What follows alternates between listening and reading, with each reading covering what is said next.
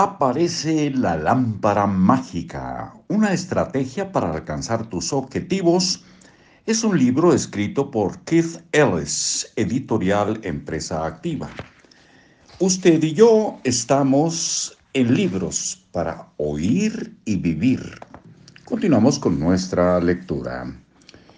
Por otro lado, las afirmaciones constituyen la práctica de una nueva manera de pensar.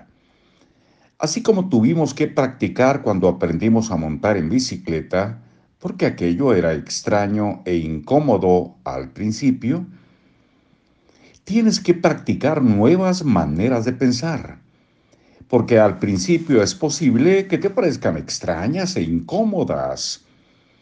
Las afirmaciones te permiten llevar a cabo esta práctica y desarrollar nuevas maneras de pensar. Programa tu práctica. Programa la fecha y hora de tus sesiones de práctica de la misma manera que programas otras citas importantes. Después, respeta tu programación. Si tienes problemas para respetar las citas contigo mismo, ese es el primer hábito que tienes que cambiar.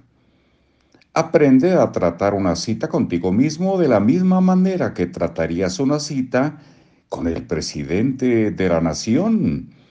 Aunque no hayas votado por él, seguramente no lo harías esperar. El plan de 30 días.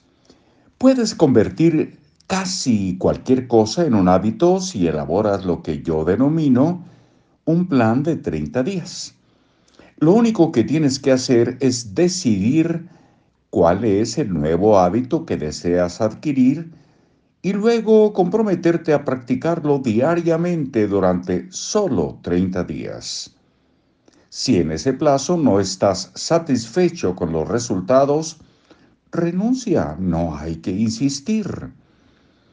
Asegúrate de programar las prácticas de cada día y respeta tu programación. No te saltes ningún día por tratarse de fines de semana, días festivos o por enfermedad, ni porque hayas tenido que viajar fuera de la ciudad. No aceptes ningún tipo de excusa para no por no respetar tu compromiso, ni siquiera por un día. Si te saltas un día, vuelve a comenzar. Lo más interesante acerca del plan de 30 días es que minimiza tu resistencia natural al cambio. No te exiges renunciar a nada. Solo intentas probar algo nuevo durante un tiempo. Eres capaz de soportar casi cualquier cosa durante unos cuantos días. Al cabo de 30 días, si no te agrada tu nuevo hábito, Tienes toda la libertad para volver al antiguo.